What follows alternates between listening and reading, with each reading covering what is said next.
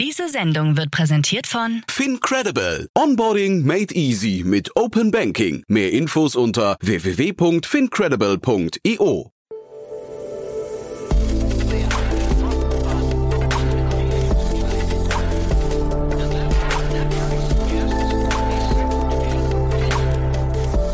Startup Insider Daily. Herzlich willkommen zu Startup Insider Daily. Mein Name ist Jan Thomas und wir sprechen heute über das Thema Food Waste. Das ist ja eines der wichtigsten Themen überhaupt.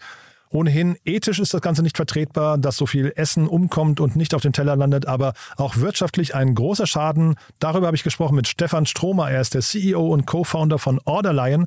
Ein Unternehmen, das ja die globalen Lieferketten im Food-Bereich, also im Lebensmittelbereich, sich angeschaut hat, vom Anbau über den Großhandel bis zum Supermarkt oder dem Restaurant, den gesamten Weg nachskizziert und dafür sorgt, dass insgesamt 30 Prozent, die dort auf der Strecke bleiben an Lebensmitteln, äh, ja, hoffentlich in Zukunft nicht mehr umkommen. Das Unternehmen hat gerade 4 Millionen Dollar eingesammelt und genau darüber haben wir gesprochen. Also eine B2B Food Supply Chain, die skalierbar gemacht werden soll. Deswegen genug der Vorrede. Hier ist Stefan Stromer, der CEO und Co-Founder von Orderline. Werbung. Hi, hier ist Nina aus dem Content-Team von Startup Insider. Vielleicht hast du es ja schon gehört, wir haben endlich neben unserem Hauptkanal Startup Insider nun auch separate Kanäle für unsere verschiedenen Formate eingerichtet. Wenn du zum Beispiel nur unser tägliches Nachrichtenupdate Startup News hören möchtest, kannst du ab jetzt ausschließlich den Startup News Kanal abonnieren. Gleiches gilt für Investments und Exits, Startup Spotlight und alle anderen Formate, die zukünftig kommen werden. Die volle Ladung Startup Insider, also alle Formate, gibt es natürlich weiterhin hier auf dem Hauptkanal. Also, um die einzelnen Kanäle zu abonnieren, besuche jetzt startupinsider.de/slash insider. Wir sehen uns auf deinem Lieblingskanal. Startup Insider Daily. Interview. Cool, ich bin verbunden mit Stefan Stromer, dem CEO und Co-Founder von Orderline. Hallo Stefan. Ja, hallo Jan, freut mich. Danke für die Einladung. Man hört schon, ihr sitzt in Wien, ja, man hört so ein bisschen am, am Dialekt, ähm, aber ihr beschäftigt euch mit dem Thema, das, glaube ich, globale Relevanz haben könnte, oder? Das stimmt. Wir sind auch eine globale Remote First Company, Aha. auch wenn ich mich wienerisch anhöre, sitzen tue ich gerade in Berlin. Ach, guck mal, wie schön, bei uns um die Ecke. Ähm, aber erzähl mal das globale Thema, ähm, also das Thema Supply Chain ist ja gerade in aller Munde, ne? aus, aus den unterschiedlichsten Gründen. Aber es gibt viele Startups, die sich mit dem Thema beschäftigen. Ihr habt eure, ich sag mal, ihr habt eure Nische oder euren zumindest einen ersten Markt gefunden, ne? Ganz genau. Unsere Nische ist einfach mal die größte Supply Chain der Welt, der globale Lebensmittelhandel.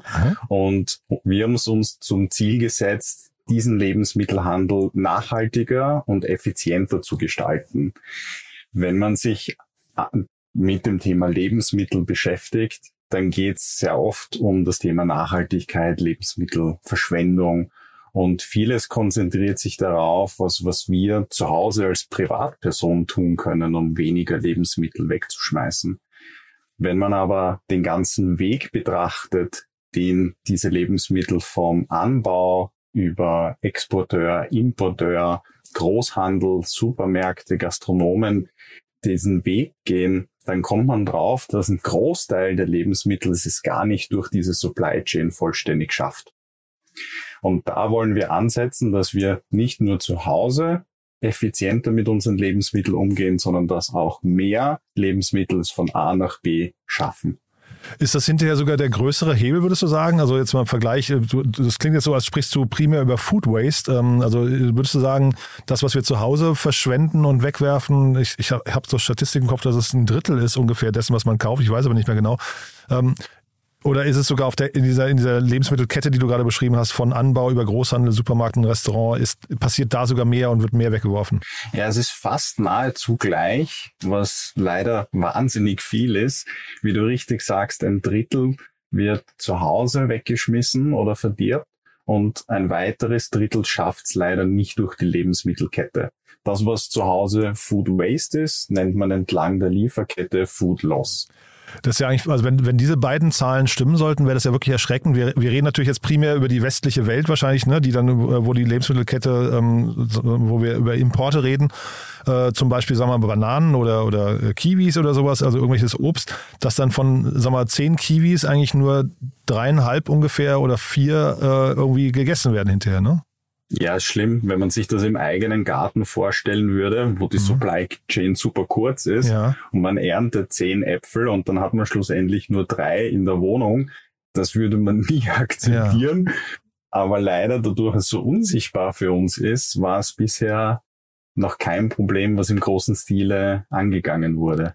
Und wer ist jetzt ähm, der Kläger bei dieser ganzen Geschichte? Also wer, also bei dem, bei dem privaten äh, sagen wir, Food Waste ist es klar, da hat man ein persönliches Interesse dran. Ne? Da, da achtet man vielleicht dann selbst drauf, entweder aus Kostengründen oder tatsächlich aus Nachhaltigkeitsgründen, aus ethischen Gründen. Aber wer ist jetzt hier bei, in eurem Fall derjenige, der drauf guckt und sagt, da muss sich was ändern? Wir sprechen hier von einer B2B-Lieferkette, das heißt Business to Business. Mhm. Hier agieren Unternehmen. Bei Unternehmen ist es immer schwierig, wenn man rein nur an den ethischen Werten ansetzt, ja. denn solange sich die nicht gut Traurigerweise. vermarkten Ne? Ja, lassen, genau, ja. ist es leider meistens nicht der Treiber. Mhm. Das heißt, was wir versuchen ist, wir wollen den Unternehmen eigentlich einen monetären Vorteil verschaffen, einen messbaren Vorteil, indem sie auf der einen Seite ganz klar Kosten senken und auf der anderen Seite Umsätze steigern können, dadurch, dass sie mit Orderline ihren Betrieb digitalisieren. Mhm. Sie können dann zum ersten Mal auf tagesaktuelle Daten zugreifen. Wir können auch die Datensilos zwischen den Unternehmen abbauen. Und über diese Datenpool schaffen es die Unternehmen dann bessere Entscheidungen, Vorhersagen zu treffen. Mhm. Und so schaffen wir es durch diesen monetären Incentive automatisch auch die Optimierung hervorzurufen. Das heißt, die Reduktion des von Food Loss passiert dann mehr oder weniger als Beiprodukt. Mhm. Und so nehmen wir an, schafft man es eigentlich besser, Unternehmen zu motivieren. Mhm.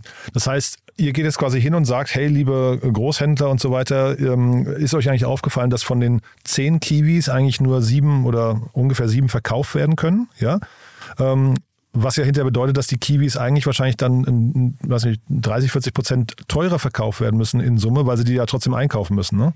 Das ist halt wieder die Schwierigkeit. Dadurch sehr viele Unternehmen innerhalb dieser Lieferkette tätig sind, ist der wahrgenommene Verlust Ach so. von jedem einzelnen Schritt sehr gering. Das ist fragmentiert, Das heißt, ja. Okay. Mhm. Genau, über Mhm. diesen Punkt kommen wir gar nicht so gut rein, Ja, okay. weil es nicht ein Unternehmen ist, das diese 30 Verstehe. Prozent verliert, Ja, sondern viele Unternehmen den kleinen Prozentsatz verlieren. Deswegen gehen wir eigentlich auf diese Unternehmen zu und sagen, hey, das ist ein Prozessoptimierungsgame. Mhm. Du als Unternehmen baust noch auf ganz alte Technologie auf Mhm. und man glaubt es gar nicht, aber da wird viel noch mit Anrufbeantwortern gearbeitet, mit Faxgeräten Mhm. und das ist ein leichtes zu sagen, liebe Leute, hier zu digitalisieren, schafft euch einen massiven Zugewinn an Effizienz und das Thema Nachhaltigkeit kommt daneben nur so nebenbei. Und hast du das Gefühl, man hört euch da gut zu? Also ist es leicht, die Kunden und dann auch die entsprechenden Entscheider in den Unternehmen ähm, zu sprechen und die davon zu überzeugen? Vor Covid war es beinhart. Okay. Da war die Antwort sehr häufig, oh, wir haben das die letzten 30 Jahre so gemacht, wir werden das die nächsten 30 Jahre so machen. Mhm. Und wir hatten uns wirklich zwei Jahre lang ganz intensiv damit beschäftigt, um zu Experten in dieser Branche zu werden. Mhm. Wir hatten zwar vorher schon mit dem Markt zu tun, indem mein Co-Founder und ich über eine IT-Consulting-Agentur mit großen Handels- und Gastronomiekettenbetrieben äh, gearbeitet haben, sowas wie Metro und Burger King und so weiter Mhm. aber das war noch nicht genug und was wir hatten dann so Dinge gemacht wie um zwei Uhr in der Früh am Großmarkt mitarbeiten, um wirklich zu sehen, was denn da zwischen zwei und zehn Uhr am Vormittag passiert. In den Gastronomiebetrieben von der Früh bis am Abend mitarbeiten, um genau jeden einzelnen Handgriff kennenzulernen. Mhm. Und als wir dann mit unseren ersten Produktiterationen auf die Großhändler zugegangen sind, war das Interesse noch nicht sehr groß. Okay. Dann kam Covid. Das ist ziemlich genau zusammengefallen mit unserem ersten großen Produktlaunch. Da war natürlich toll, wir kommen raus, großer Aufschlag, großes Produkt ist hier und dann kam Covid. Ähm, aber nach den ersten paar Monaten haben wir gemerkt, dass die Unternehmen umdenken mussten. Plötzlich konntest du nicht mehr so viel Personal im Büro haben. Die Lieferketten wurden teilweise zerrüttet und dann mussten Unternehmen anfangen umzudenken. Und das Erste, was du tust, ist, wenn dein Business nicht mehr so funktioniert wie vorhin, dass du sagst, okay, wo kann ich einsparen? Mhm. Und wenn ich das Personal nicht habe, wo kann ich automatisieren? Mhm. Und dann hatten wir eigentlich einen riesen Rückenwind. Und der hört nicht auf, weil leider die Branche nach wie vor von großen makroökonomischen Einflüssen zerrüttet ist, die es uns aber wiederum helfen, mit einem größeren Speed den Unternehmen unter die Arme zu greifen. Du hast vorhin gesagt, äh, es gibt so viele verschiedene Stationen. Das fällt dem Einzelnen gar nicht so richtig auf, was da, dass es wirklich 30 oder 33 Prozent sind. Äh, wie viele, wie viele Stationen durchläuft denn so ein Produkt, wenn es jetzt mal so, ich weiß nicht, was ist denn so ein Standardprodukt mal? Ich habe jetzt gerade eben Obst genommen, aber ist das so der, der, der Standard, der den weitesten Weg geht oder ist es eher sowas wie Reis oder Tee oder was, was würde man da nehmen und wie viele Stationen, durch wie viele Hände läuft sowas? Der Trend geht schon dahin, dass man versucht, regional dazu zu kaufen. Mhm. Sprich, dass zum Beispiel auch Gastronomen von Großhändlern einkaufen wollen, die vielleicht Obst und Gemüse aus der Region zukaufen. Mhm. Aber bei manchen Produkten geht's halt nicht. Wenn wir jetzt hier äh, in, in Berlin sitzen, kann ich hier nicht Bananen anbauen. Ja, ja. Das heißt, die muss ich nach wie vor importieren. Mhm. Hier läuft durchaus mal durch 15 Stationen durch. Das macht den Schnitt, äh, trägt den Schnitt relativ stark nach oben, aber auf der anderen Seite haben wir äh, auch genug Produkte, die du regional zukaufen kannst. Das heißt, im mhm. Schnitt bist du irgendwo bei sieben Stationen. Ja, schon irre. Ja. Und ähm, jetzt hast du vorhin schon gesagt, das ist der größte Markt, äh, was, was Lieferketten angeht. Das wusste ich gar nicht. Ähm, aber äh, ist das dann hinterher auch äh, quasi, ist euer Produkt das, was es ist, oder baut ihr dieses Produkt auch noch aus? Also ich habe hier schon öfters ähm, äh, Lieferketten-Startups gehabt, die zum Beispiel sagen, sie gucken sich die ethischen Punkte an, zum Beispiel in der Fashion-Industrie oder sowas, ja, und schauen dann, dass da keine Kinderarbeit involviert ist oder, oder keine Sweatshops und so weiter. Ist das auch eine Ecke, in die ihr geht oder ist es bei euch tatsächlich die Prozessautomation und Optimierung? Wir betrachten das aus einer E-Commerce-Ecke. Mhm. Vorbild für uns sind Unternehmen wie zum Beispiel Shopify, die es auf der B2C-Seite hunderttausenden Unternehmen ermöglicht hatten, im E-Commerce tätig zu sein ohne großen Know-how. Mhm.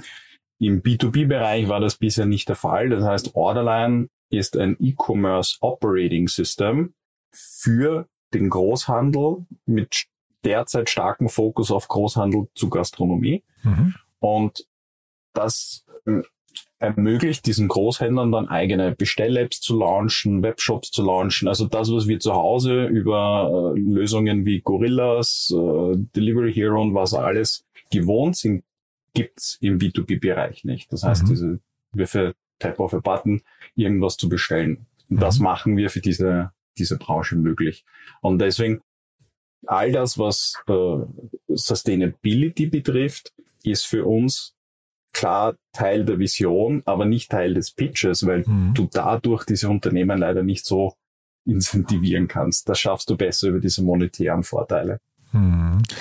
Und jetzt habt ihr eine Pre-Series A Finanzierungsrunde abgeschlossen. Das muss mir nochmal erklären, was das ist und warum eine Pre-Series A. Ja, also wie du richtig sagst, wir haben jetzt äh, 4 Millionen äh, Dollar geraced über eine Pre-Series A Runde. Pre-Series A deshalb, weil wir die klassische Series A Runde als doch nochmal ein Stückchen größer durchschnittlich betrachten. Ich würde sagen so acht, zehn Millionen. Das sind dann meistens die typischen Series E-Runden. Mhm. Im aktuellen Kapitalmarkt wird es dann aber sehr schnell sehr teuer. Mhm. Und du musst dir als Founder gut überlegen, wie viel du bereit bist, an Anteilen abzugeben.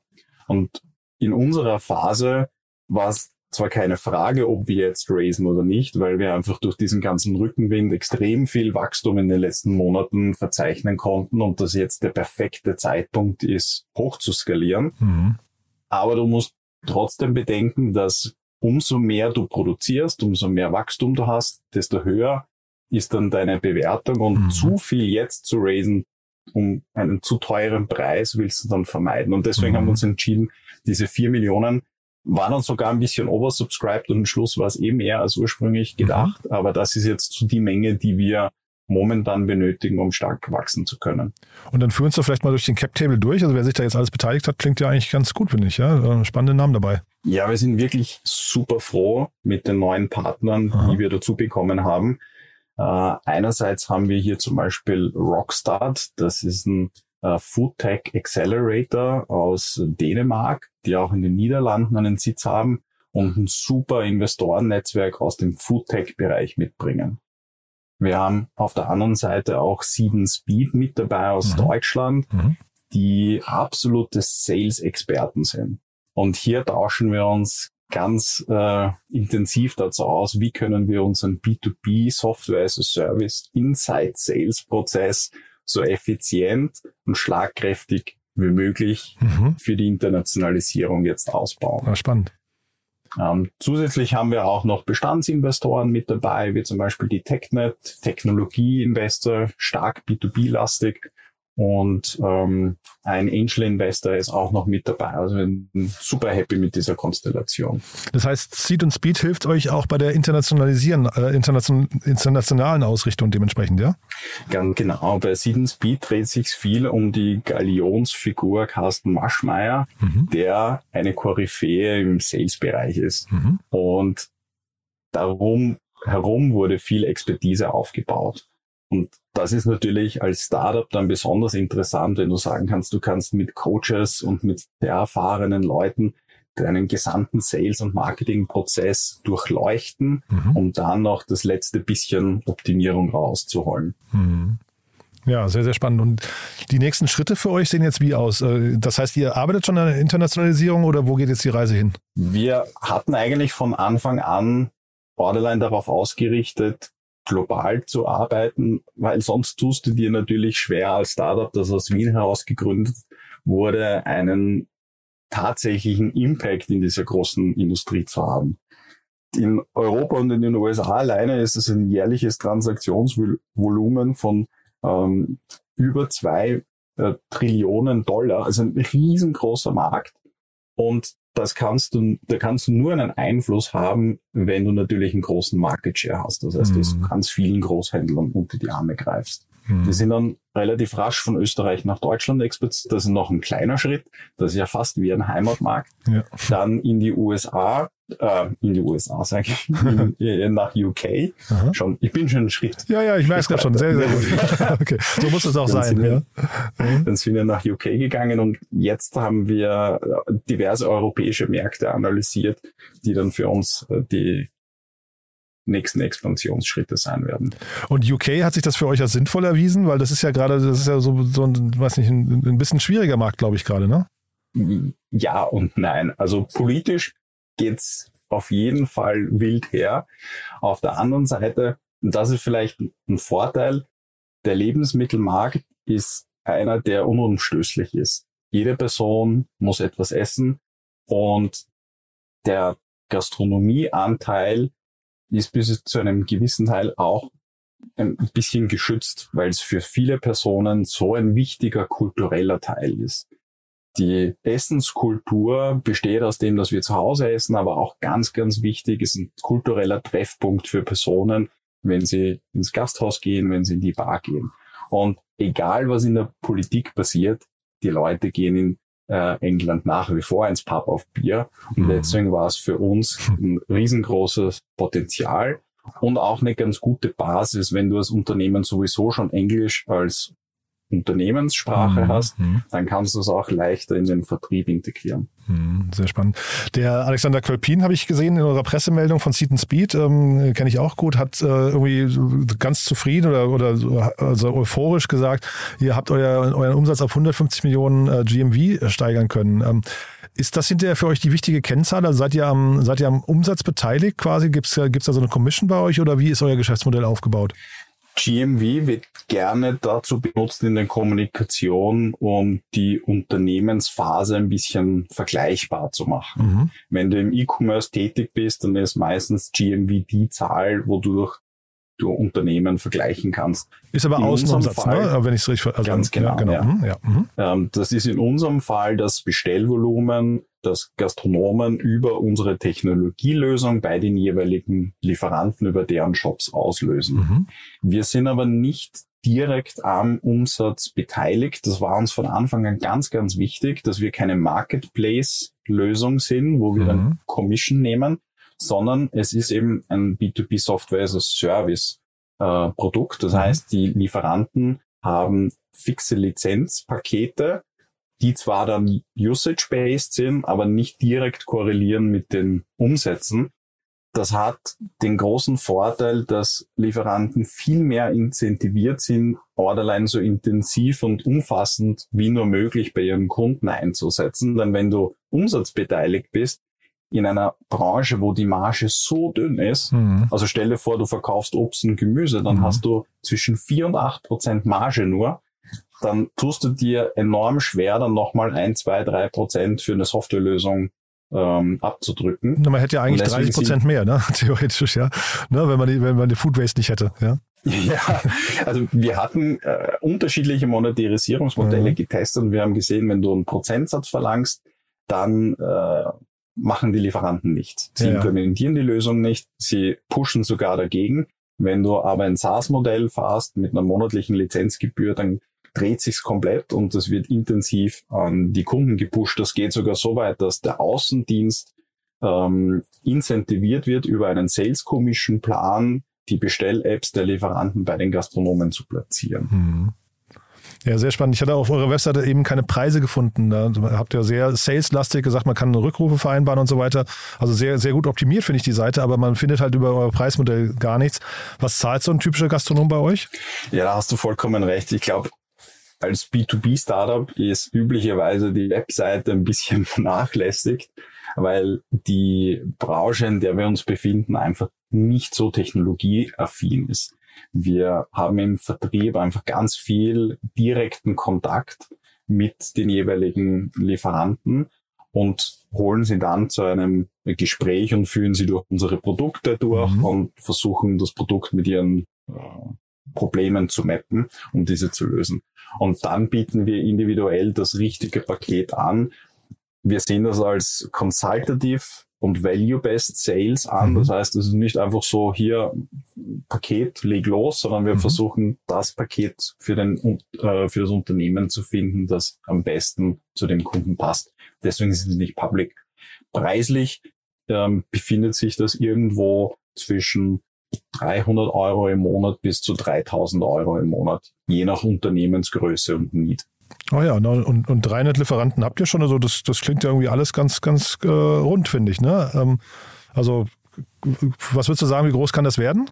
Das kann sehr, sehr groß werden Aha. und das treibt uns alle an, weil die Branche einfach so wahnsinnig groß ist. Wir sind nach wie vor nur ein Tropfen in diesem großen See an äh, Lieferanten und Mhm. Gastronomen und das Feedback, das wir bekommen, ist einfach umfassend, dass wir diesen Unternehmen tatsächlich jeden Tag eine Hilfe sein können, die Handgriffe zu automatisieren, mühsame Arbeit zu eliminieren und es diesen teilweise wirklich jahrzehntealten Unternehmen möglich machen, ihr Unternehmen hoch zu skalieren, mehr Arbeitsplätze zu schaffen, die Arbeitsplätze sehr fix ähm, und sicher zu halten in einer Zeit, wo die Lieferketten so zerrüttet sind. Und das gibt uns ganz, ganz viel Kraft und auch die Überzeugung, dass das einen globalen Impact haben wird.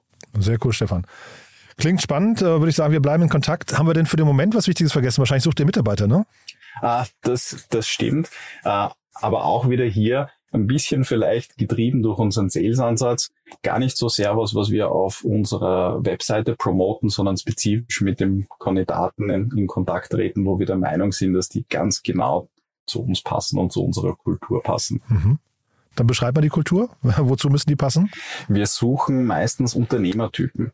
Personen, die die Hälfte unseres Teams hatte vorher schon ein eigenes Unternehmen, die andere Hälfte möchte mal ein Unternehmen führen. Das hängt damit zusammen, dass unsere Core Values sich sehr gut mit dem vereinbaren lassen, was du als Unternehmertyp benötigst, um deine beste Arbeit erledigen zu können. Mhm. Unsere Core, einer unserer Core Values ist ähm, zum Beispiel Autonomy. Das heißt, du kannst bei Orderlion arbeiten, wann du willst, wo du willst und wie du willst. Klar schulen wir dich ein und du kannst auf unsere Prozesse aufsetzen. Aber letztendlich bringen diese Unternehmertypen immer ein sehr holistisches Bild rein und können auch Dinge selbstständig verbessern. Mhm. Ein zweiter Value ist Mastery. Das heißt, wir unterstützen jeden Einzelnen dabei über Coachings, intensives One-on-One-Gespräch, sich persönlich und professionell konstant weiterzuentwickeln. Das heißt, egal was du als Person in Zukunft machst, du sollst auf die Zeit mit uns, die hoffentlich möglichst lange ist, für mhm. dich als Mitarbeiter zurückblicken können und sagen, Wahnsinn, da habe ich mich weiterentwickeln können und viel gelernt. Und das passt halt am besten zu Unternehmertypen. Klingt super. Bin, also ich drücke die Daumen, sage ich mal so nicht. Ich bin gespannt, sondern ich drücke die Daumen, dass ihr sie findet, weil ich glaube, jedes Unternehmen wünscht sich, dass unternehmerisch, ähm, äh, sagen wir, unternehmerisch getriebene Mitarbeiter im Unternehmen dabei sind. Aber du, das klingt, finde ich, nach einer tollen Mission. Ich würde sagen, wie gesagt, wir bleiben in Kontakt. Wenn es bei euch große Neuigkeiten gibt, dann sag gern Bescheid, ja? Gibt es demnächst sicher wieder welche. Perfekt, Danke dir. Danke dir auch. Weiterhin viel Erfolg, ne? Bis dann. Mach's gut. Werbung Hi, hier ist Moritz, Marketing und Growth Manager bei Startup Insider. Wenn du über die verschiedensten Themen immer auf dem neuesten Stand sein möchtest, dann empfehle ich dir auf jeden Fall unsere Newsletter auszuprobieren. Von unserem täglichen Morning Briefing Startup Insider Daily zu unseren themenspezifischen Newslettern wie Krypto und Web3, Investments und Exits oder KI Kompakt bist du mit unseren Newslettern immer top informiert. Falls du interessiert bist, kannst du dich jetzt ganz einfach kostenlos anmelden und zwar unter startupinsider.de/slash insider. Ciao. Startup Insider Daily, der tägliche Nachrichtenpodcast der deutschen Startup-Szene. So, das war's. Das war Stefan Stromer, der CEO und Co-Founder von Orderline. Hat mir großen Spaß gemacht. Ich hoffe euch auch. Wie immer die Bitte an euch, empfehlt uns gerne weiter, wenn ihr jemanden kennt, der oder die sich vielleicht konkret mit diesen Themen auseinandersetzen. Also in dem Fall hier Foodways oder Lieferketten. Wer uns noch nicht kennt, wir freuen uns immer über neue Hörerinnen und Hörer. Von daher danke an euch, danke auch fürs Zuhören und ansonsten euch erstmal einen wunderschönen Tag, vielleicht bis später oder bis morgen. Ciao, ciao.